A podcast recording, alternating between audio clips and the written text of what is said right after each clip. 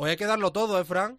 Hay que dar lo máximo. Tenemos aquí, es la primera vez que tenemos Tanto eh, público. público. Yo estoy nervioso. No sé tú. Yo un poco, porque siento que me examinan ellos a mí. Bueno, pero espérate, que hablen ellos. Hola, chicos. ¿Qué tal? Hola. A los que tengo en mis espaldas, hola. Bueno, que vamos al lío, ¿no? Vamos a arrancar. Y hay que hacerlo muy bien hoy. Venga.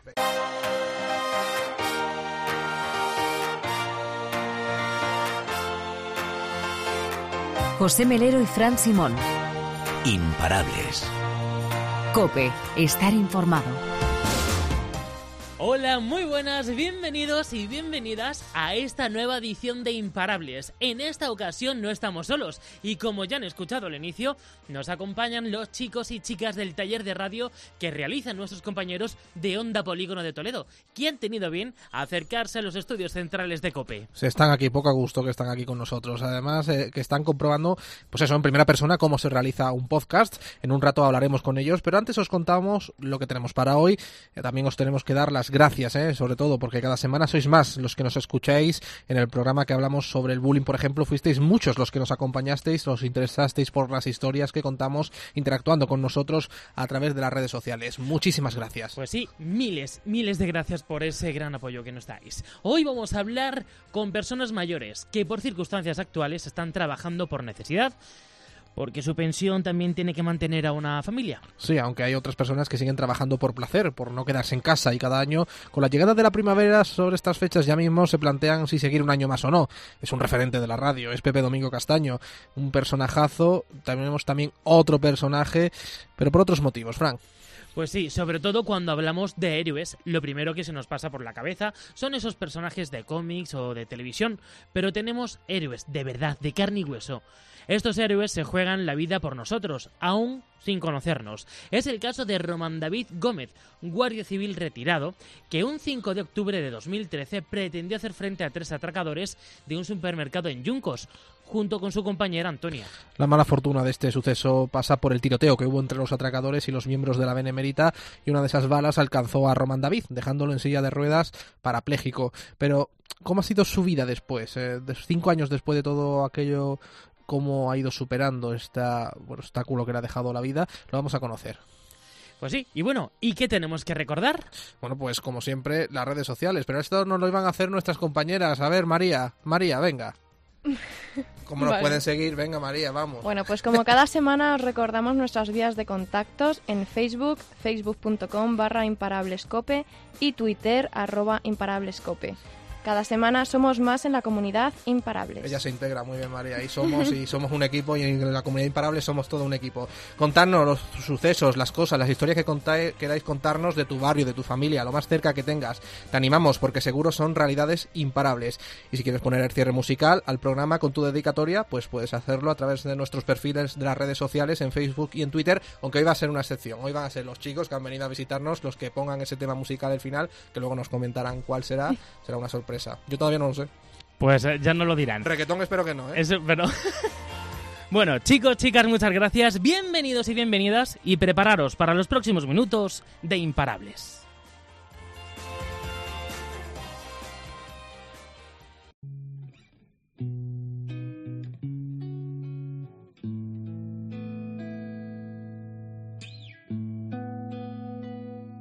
José Melero y Fran Simón. Imparables. Cope, estar informado.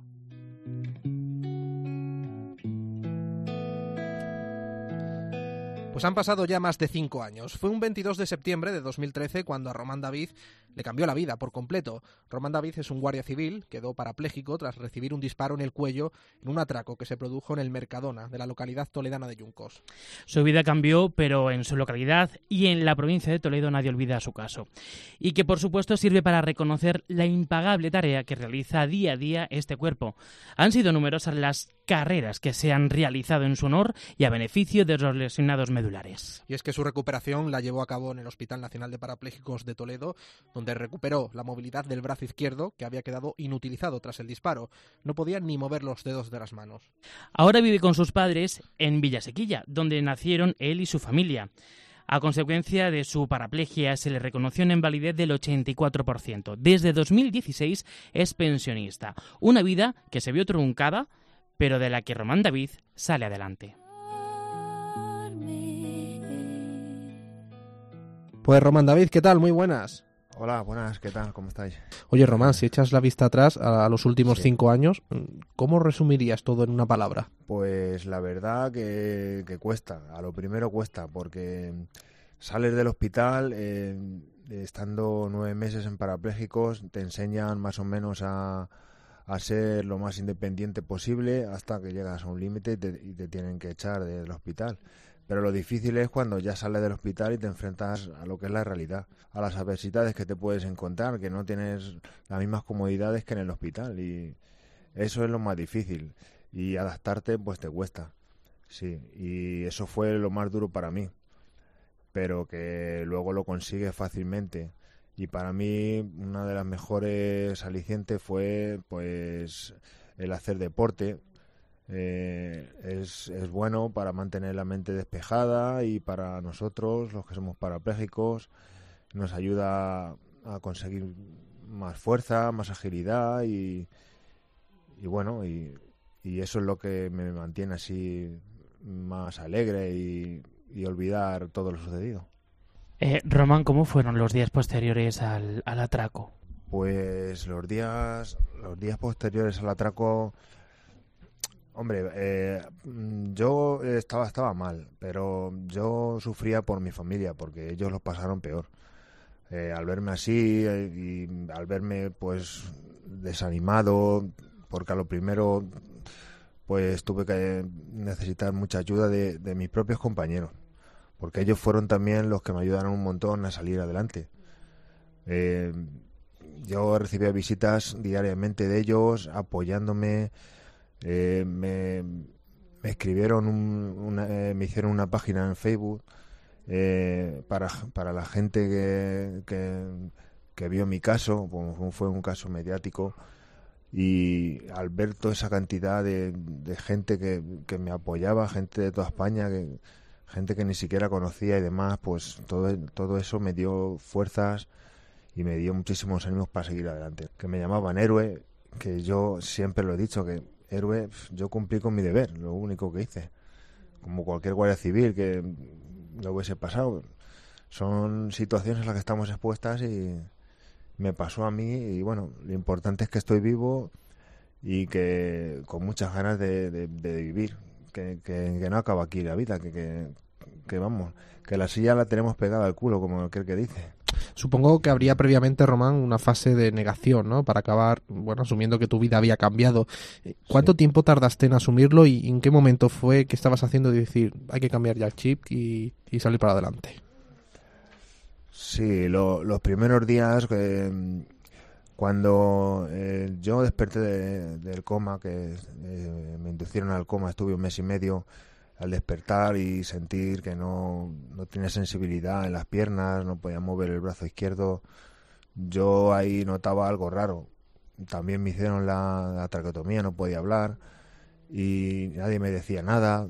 Eh, yo veía a mis padres con cara de preocupación y ahí lo pasé muy mal, hasta que ya el doctor me dijo que tenía la, la médula inflamada, que teníamos que esperar a ver qué pasaba, pero las piernas no, no, podía, no podía recuperarlas bien y a, ver qué pasaba si la médula se desinflamaba, pero ya al ver, al ver que no pasaban lo- los meses y demás y, y no, y no avanzaba, ya sabía yo que las piernas iba a ser, que no las iba a recuperar pero yo tenía una esperanza en que mi brazo izquierdo lo tenía que recuperar. Y luché bastante po- por recuperarlo. Me hicieron muchísimo daño los fisios y aunque me hacían daño, yo aguantaba ahí por porque yo tenía esperanzas en, recuperar e- esa, esa mano, que la tenía deformada y no, y no podía moverla. Y al final, pues la recuperé. El neurólogo que me vio me dijo, no, no vamos a poder hacer nada por este brazo, pero cuando me vio que lo recuperó, que lo recuperé, se quedó helado al verme la recuperación que, que vamos, la, la- que moví, que movía toda la mano y la movía bien. Roma- Mm. Román, ¿tú has vuelto a Sí. ver a, a aquellos atracadores? Eh, ¿Sabes quiénes son? ¿Les pones caras? Eh, ¿Has tenido la oportunidad alguna vez de verles? Sí, bueno, yo los vi el día de- que tuve el juicio. El juicio. Ujú. el juicio, los vi. Eh, no los ponía caras, vamos, pero no sabía por qué ellos cuando el día del atraco eran tres y en el juicio por, eran una banda de siete al, parecer cuando los cogieron y, y bueno, no sabía ellos iban tapados ese día con el rostro cubierto y no sabía quién quién había sido que me disparó, pero no, al parecer eran gente de, de cerca de la zona. Vamos. Y si tú, lo- mm, bueno, los tuvieras enfrente ahora mismo, ya con la perspectiva del tiempo, eh, ¿qué les dirías? ¿Serías capaz de, de perdonar aquello? Hombre, perdonar, pues es una cosa muy difícil decir perdonar. Pero yo sobre todo les diría al, al que me disparó, que ¿por qué? ¿Por qué me disparó? ¿Por qué no me, me dijo tírate al suelo o, o porque me pilló de, de, de repente, vamos? Me, le, me- eh, le pudo dar tiempo a decirme tírate al suelo o te pego un tiro o tal que decirle que por qué me disparó, por qué no lo pensó antes. ¿Cómo es un día a día de Román David? Porque te estamos viendo, bueno, yo te estoy viendo y estás en, en forma. Bueno, sí, eh, ahora eh, estoy eh, jugando en un equipo de rugby en, en Toledo. Eh, voy dos veces a la semana, entrenamos dos veces a la semana, martes y jueves. Eh, aparte también hago fisioterapia eh, lunes y, miércoles. Y los demás días pues salgo mucho a pasear. Eh, también tengo una bici, una handbike, la cual hago carrerillas. No soy muy aficionado a salir a la carretera porque me da un poco de miedo. Pero la verdad que muy contento con, con el equipo que estamos formando de rugby en Toledo, que empezamos con siendo tres, ya somos ya ocho. Y bueno, y queremos hacer un proyecto que es a ver si podemos conseguir formar un equipo de rugby en silla de ruedas en Toledo Hombre, eso y a ver si lo podemos conseguir sí, Sí, sí, que no hay no hay equipo de rugby eh, es que mucha gente no conoce no conoce el rugby en, en silla de ruedas. Y nosotros a ver si lo estamos proclamando para que la gente se anime y demás.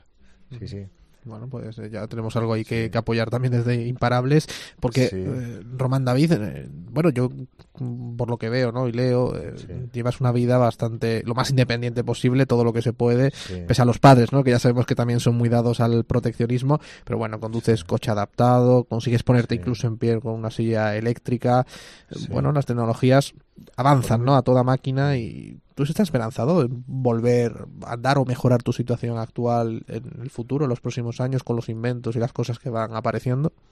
Hombre, yo creo mucho en la ciencia y está avanzando bastante. Y viendo los casos estos que al parecer en, en Suiza, yo creo que experimentaron con tres personas eh, tetraplégicas y estuvieron cinco años con ellos y al final lograron caminar.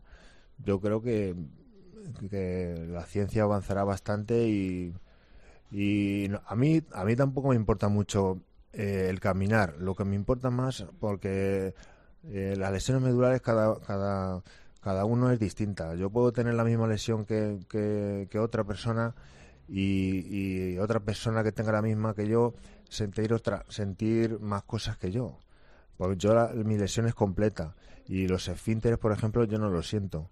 Y eso es una prioridad para mí, poder sentir bien los esfínteres. Aunque no pudiera caminar, pero con sentir los esfínteres, porque ya te digo que la silla la, la tenemos pegada al cuadro y, y me puedo mover eh, con una silla de ruedas, vamos. Que, pero lo importante para mí es tener sensibilidad en lo- la parte de los esfínteres. ¿Eres consciente de que ahora más que nunca hace falta más accesibili- accesibilidad para personas bueno como tú? Sí, bueno, yo creo que sí, que mm, necesitamos que, porque yo, por ejemplo, yo estoy viviendo ahora aquí en mi pueblo y, y muchas cosas accesibles aquí para gente como nosotros, pues no lo hay. Eh, hay unos cuantos bares y accesibles aquí en mi pueblo solo hay dos. Mm, Por eso, pues ahora mm, me quiero plantear vivir en el polígono de Toledo, que yo lo veo más accesible, hay mucha más gente en silla de ruedas y, y lo veo bastante accesible porque allí voy al fisio y, y veo cómo es cómo, cómo está bastante adaptado eh, incluso los medios de transporte autobuses y demás pues lo tienen bastante mejor.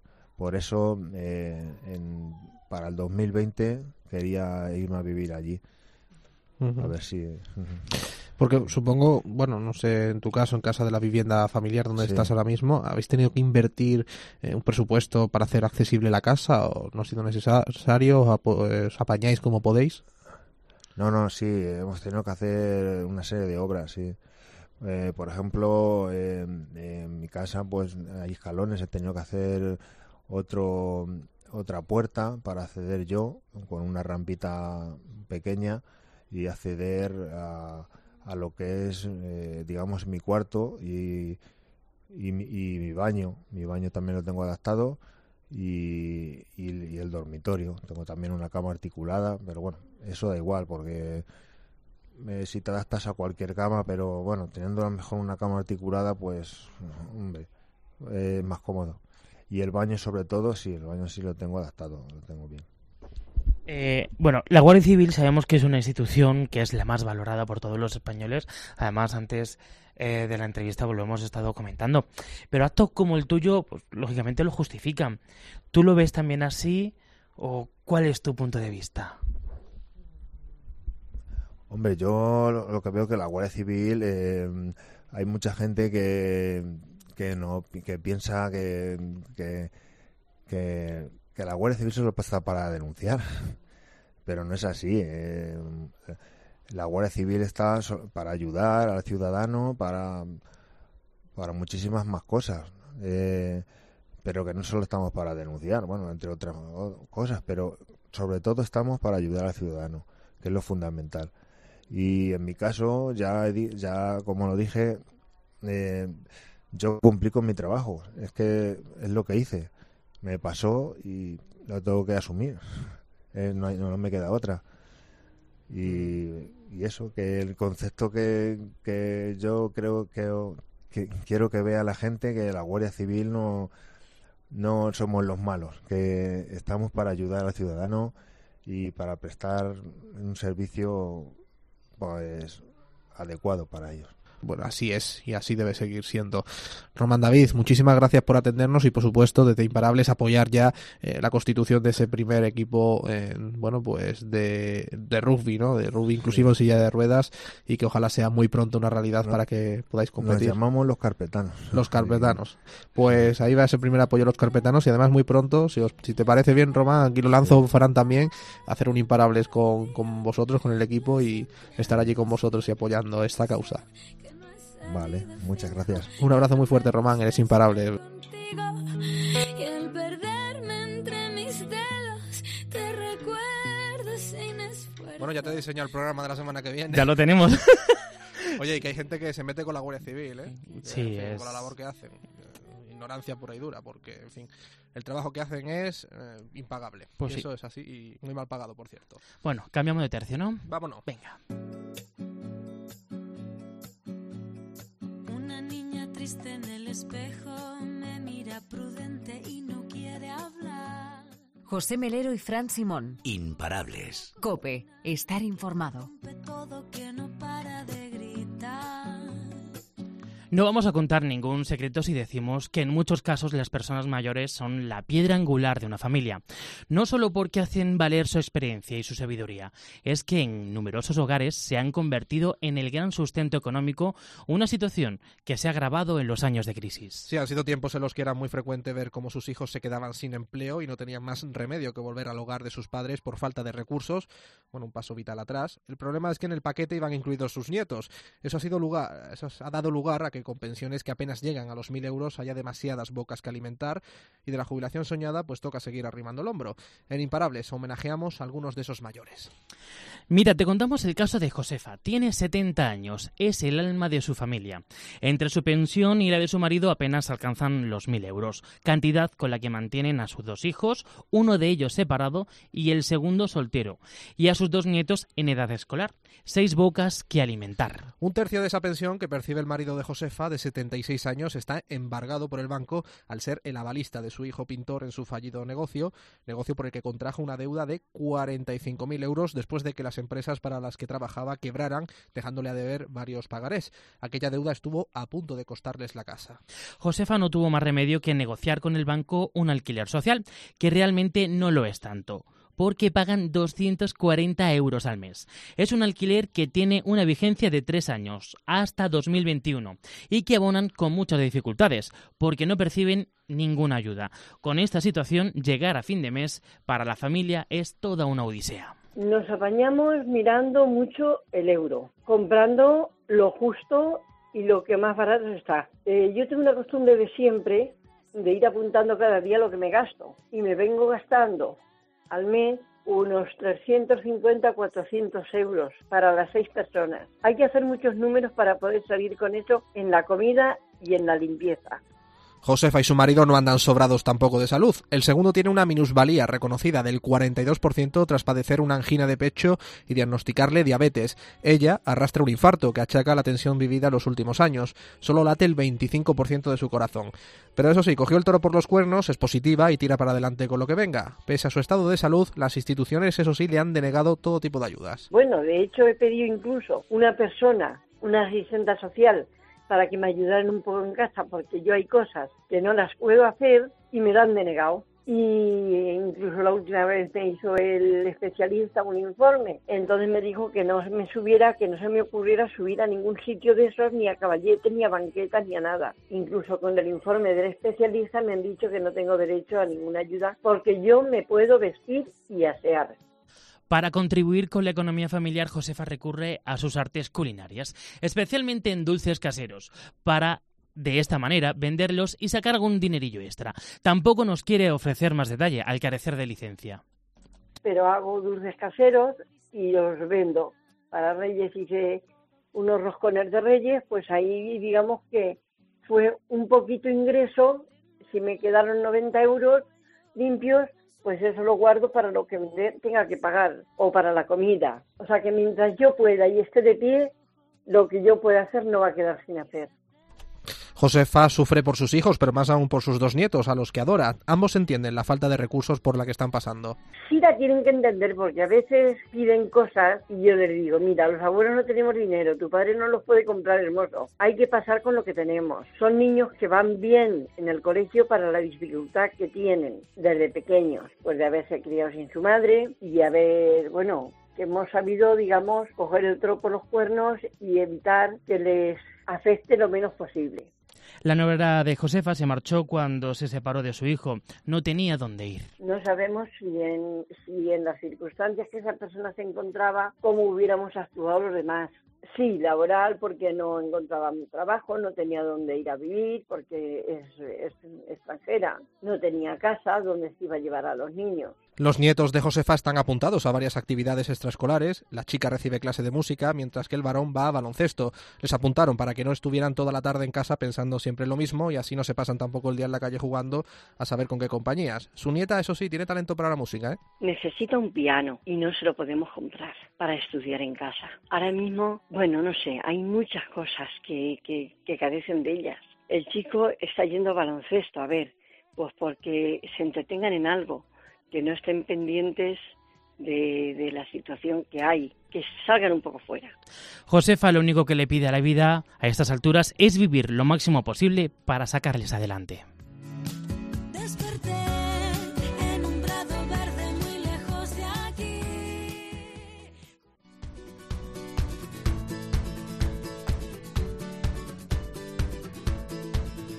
Te contamos también la historia de Luis. Se jubiló hace unos años, aunque ello no implique que haya dejado de trabajar a sus 73 años.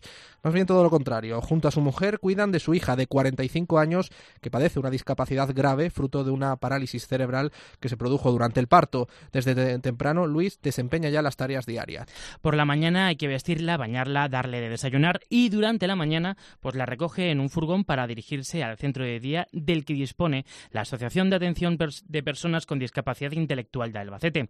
A las cuatro y media de la tarde su hija regresa a casa. Hay que ponerse las pilas para cuidarlas hasta que se acuesta. Luis nos confiesa que pese al duro trabajo lo hacen con mucho amor. Estamos los dos, afortunadamente, digo afortunadamente porque nos encontramos bien los dos y bueno, y podemos colaborar en ese aspecto de una forma bastante intensa. Pero bueno, nos gusta, es nuestra hija, estamos bien y bueno, así es la vida, así es un día corriente y normal. Pese a que el matrimonio goza de buena salud, son conscientes de que las fuerzas ya poco a poco empiezan a flaquear. Bueno, pues yo tengo una, una, una vena coronaria del, del corazón obstruida, está ocluida, pero bueno, el resto funciona bien, el corazón funciona bien, me dicen los médicos, llevo un tratamiento, la vida normal, sin esfuerzos grandes y tal, y, y bueno, y bien, me encuentro bien de salud, mi mujer también, mi mujer está más sana, más sana que yo, las mujeres son más fuertes. Antes o después necesitarán ayuda, pero Luis no quiere que su hija se mueva de casa. Es donde mejor está. Muchas veces se nos pasa por la cabeza, porque aparte de eso, claro, la fuerza que teníamos hace 20 años no es la misma de hoy, pero es que tampoco la que tendremos dentro de 10 años será la misma que hoy, no cabe la menuda. Entonces, bueno, pues vamos a necesitar ayuda externa, pero soy muy, muy partidario de que ella esté atendida en casa. Si nosotros podemos, bien, y si no, pues buscaremos una persona o un pariente o, o alguien contratado con el fin precisamente o, o los servicios sociales. Y es que las ayudas son escasas, tan solo les corresponde la asistencia del centro de día de acuerdo a esta ley de dependencia. Hasta el año 2013 percibían también una prestación en concepto de ayuda a domicilio por ser cuidadores no profesionales, pero bueno, con los recortes pues no era compatible disponer de las dos subvenciones, se veía que era muy caro. Fue una decisión precisamente que no fue para nosotros solo, fue para todas aquellas personas que asistían en un centro de día de gravemente afectados, que se llama, y eliminaron la prestación. Entonces aquello lo hizo incompatible, aquella disposición, y, de- y dejó de percibirla. Entonces nosotros tenemos la única ayuda que tenemos es la de por hijo a cargo del inserso. Mientras esas prestaciones llegan, tienen previsto adquirir una grúa para facilitar las tareas del matrimonio. hasta cuando a mí me falten las fuerzas también. En cuanto no pueda yo o los dos eh, subirla a la cama o ponerla en la camilla, pues habrá que utilizar la grúa. Pero bueno, de momento podemos y lo estamos haciendo y lo, y lo estamos haciendo, pues bueno, pues como eso, como, como que es nuestra hija y nada más. Pero lo que verdaderamente toca la patata a Luis es cuando habla de sus otros tres hijos y la relación tan entrañable que mantienen con su hermana. Es emocionante. Pero bueno, tienen todo su trabajo, tienen sus carreras, tienen su medio de vida, son encantadores. A su hermana la quieren hor- horrores, perdóname. Pero yo tengo amplia confianza en ellos. Ellos son personas estupendas y que estarán en buenas manos. Pues emocionado nos lo cuenta Luis. Un abrazo muy fuerte para, para Luis y para todas esas personas mayores que se mantienen a- de pie y sobre todo que están al... Exactamente, que están al pie del cañón. Imparables como el viento, nos quedará camino que inventarnos.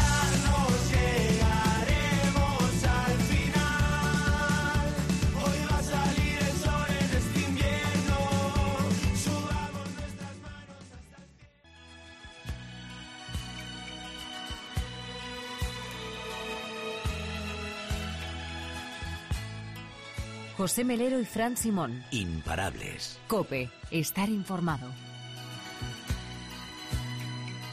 Viste pantalón vaquero y las camisas. La verdad es que está genial, ¿eh? ¿Tú recuerdas la primera vez que escuchaste a Pepe Domingo en la radio? Sí, la recuerdo. ¿Cómo fue? Pues mira, fue viniendo eh, el trayecto Cáceres-Talavera de la Reina en el año, y te voy a decir Sí, hasta venga, el año. ah, que mentira. Que sí, que sí, te digo en serio. Que eh, te digo hasta el año, el año 1997. Pues he quedado mal, porque yo no me acuerdo. ¿Cómo que no? Yo me acuerdo hasta el día que llegaron a esta casa. Bueno, sí, hombre, son, ya me pillo más mayorcito. Pero bueno, en mi casa siempre ha sido muy de Pepe Domingo, desde su etapa de cantante. Que yo creo que la radio mejor que el cante, ¿no? Se le ha dado, ¿no? Sí, yo En creo que sí. ¿no? La verdad que sí. Bueno, pues la verdad es que ha sido un puntazo, ¿no? Que haya estado con nosotros en Imparables, ¿eh? Y fuiste tú el que además, eh, fue yo el que me desplazó además a Cope Madrid. Y mira, me recibió con camisa y deportivas blancas, combinaba muy bien con su piel morena, un tanto campestre. La verdad es que no fue difícil acceder a uno de los mitos vivientes de la radio, aunque siempre mantienes la tensión del momento. Su secretaria Ana García, por ejemplo, nos lo puso muy fácil desde el primer momento. Nos trasladaron, me trasladaron hasta el despacho de Chuancar, que es el, bueno, el director de deportes, ¿no? Del grupo Cope, con el que intercambiamos algunas palabras. Estuvo muy cordial, además, ¿eh? algo que agradecí bastante. Bueno, y allí estaba, pues, un crack, Pepe Domingo.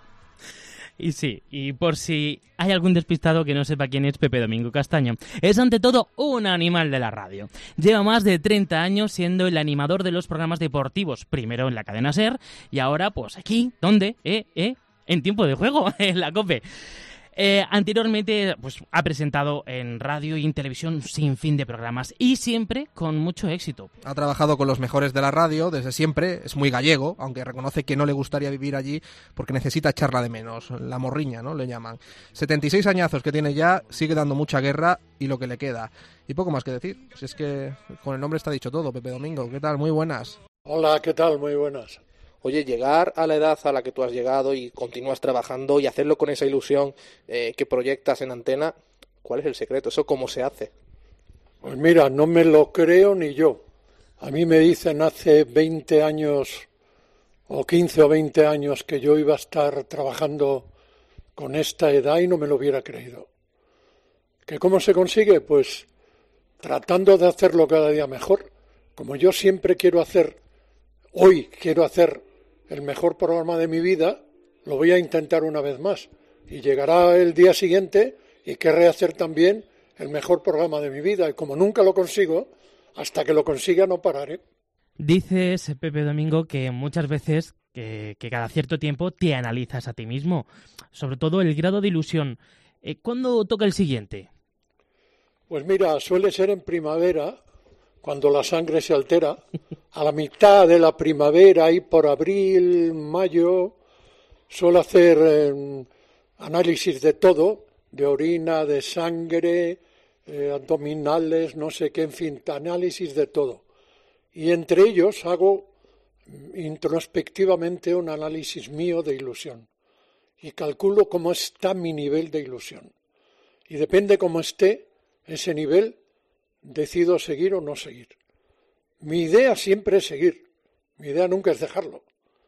Bueno, es dejarlo, pero no sé cuándo.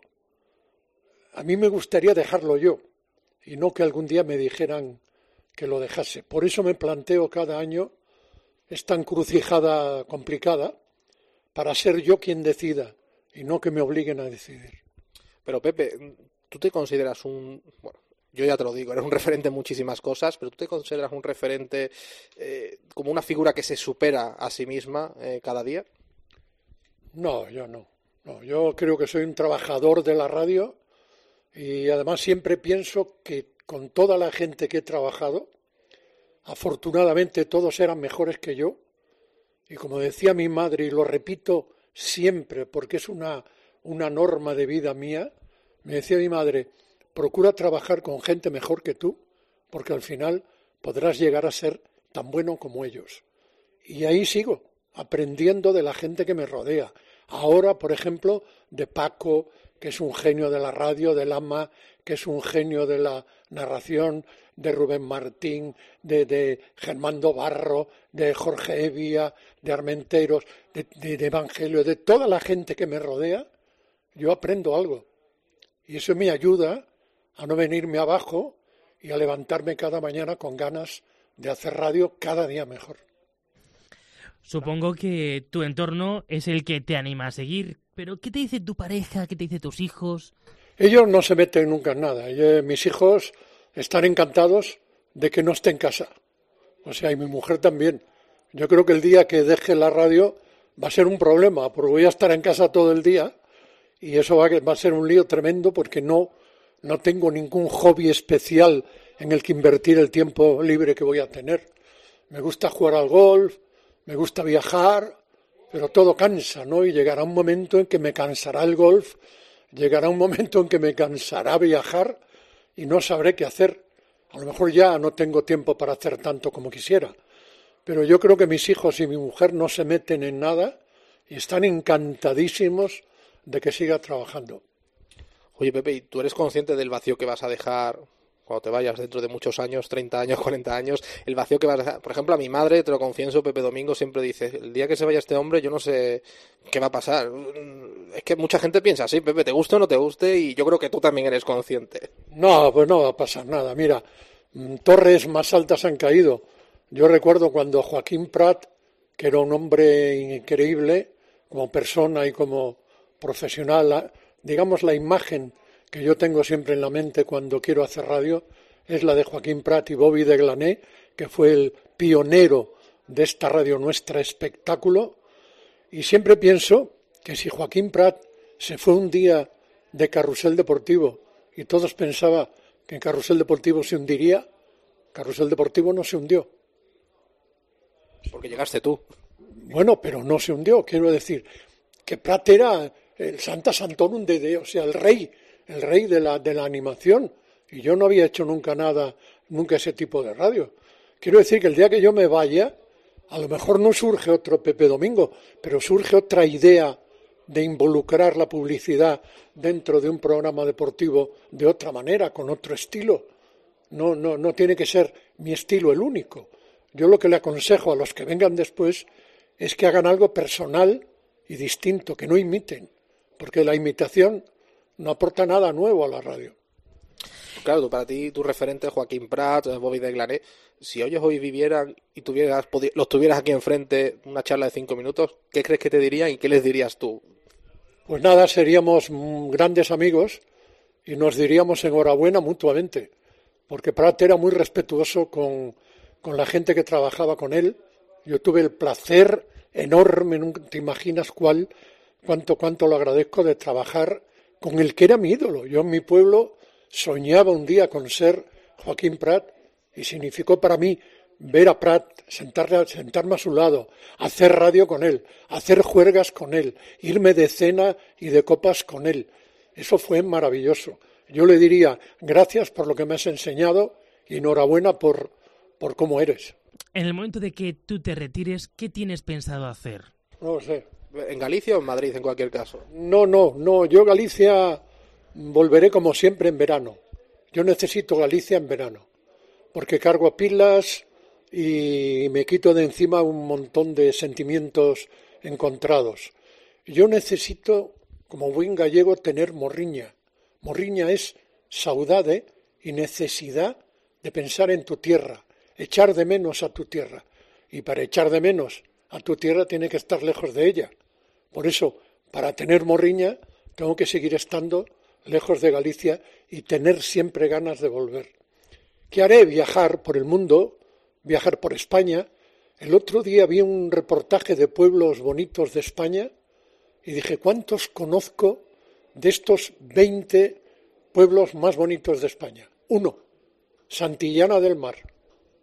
Digo, pues tengo que conocer los 20 restantes. ¿No te parece una bonita idea, procurando que cerca haya un campo de golf, visitar los pueblos más bonitos de España, cenar o comer allí, dormir allí, jugar un buen partido de golf, ir a otro pueblo? Sería maravilloso. Es una de las ideas que tengo. ¿Y tienes ya decidido ese segundo pueblo, el que dice, de esos 20 conozco uno, pues quiero conocer ya este? No, todavía no, pero hay uno que en Cantabria que se llama Potes, está en la lista, muchos del sur, pero cuando primero voy a hacer el norte y luego haré el sur, y en el norte hay pueblos maravillosos, maravillosos. Pepe, ¿qué le dirías a la gente de que, bueno, que ya está jubilada o que está a punto de entrar en la jubilación y a esa gente que sigue trabajando por obligación para sobrevivir o para mantener sus familias? ¿Cómo les animarías? Bueno, a los que no tienen más remedio que trabajar, ¿qué puedo decirles? Que tienen un mérito tremendo y que les admiro muchísimo. Porque no es lo mismo trabajar porque quieres que trabajar porque tienes obligación de trabajar. A esos abuelos y abuelas que mantienen a los nietos y a los hijos con su trabajo, les quiero dar un abrazo, pero pero enorme, enorme, enorme de buena gente que creo que soy y de buen gallego y de buen, de buen hombre. Entonces les abrazo de verdad y espero que terminen pronto sus problemas.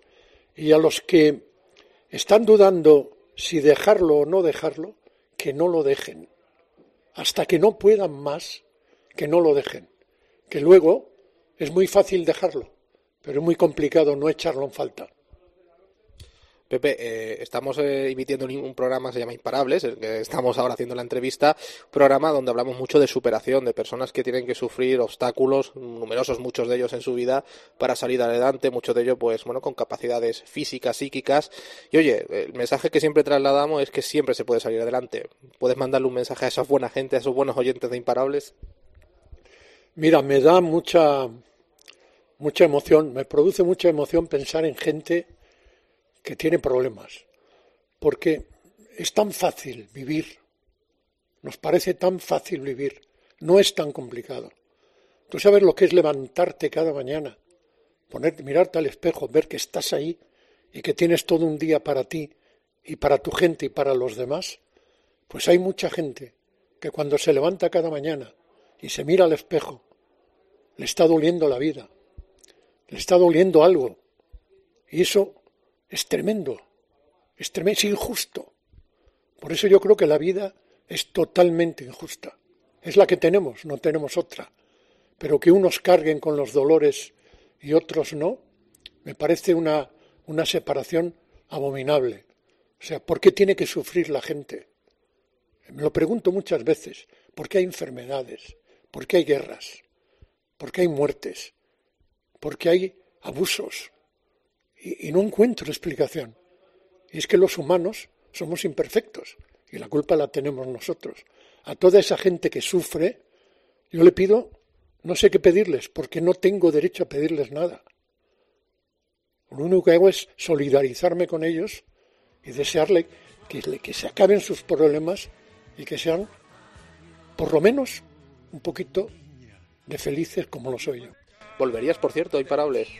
¿Nos hemos portado bien? Cuando queráis, aquí estoy esperando que me llaméis otra vez para darle ánimos a la gente y para animar a la gente a que luche por ser feliz. Ya sabe que la felicidad es muy fácil, solo consiste en tener, mira qué complicado, ¿eh? y a la vez qué fácil, buena salud y mala memoria.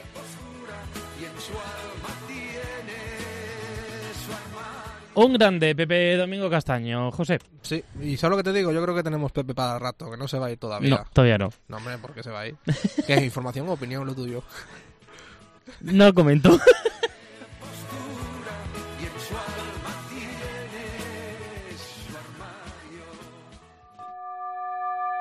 Todo es tan perfecto, nadie entiende el movimiento de sus alas.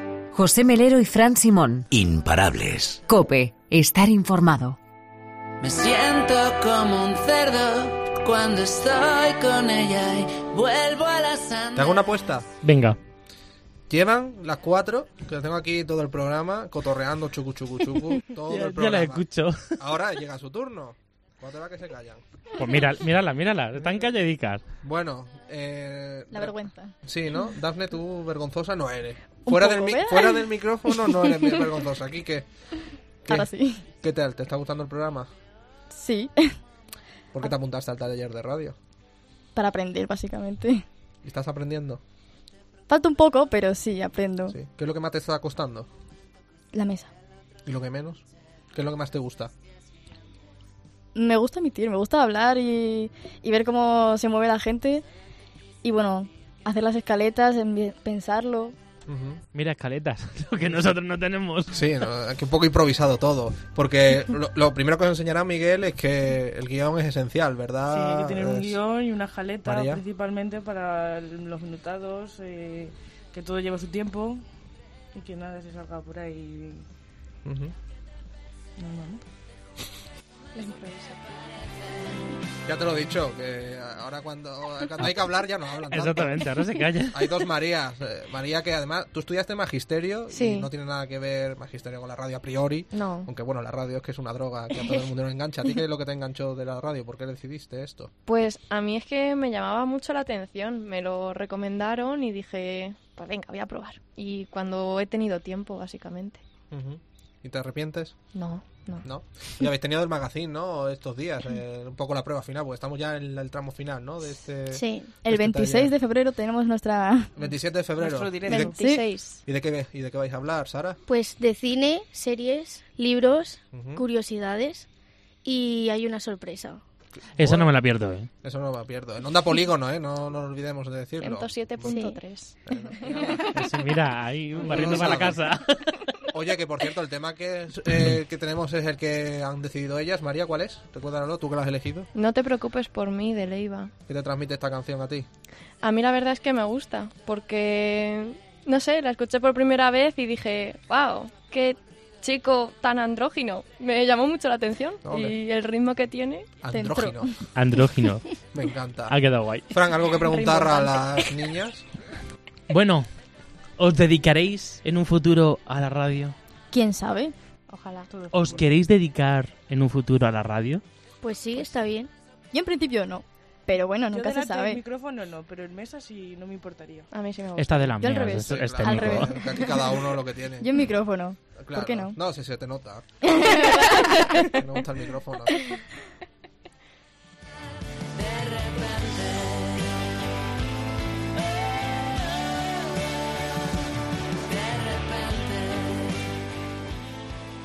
Pues chicas, muchísimas gracias, que muchísima suerte y que nos encontraremos por el camino, seguro.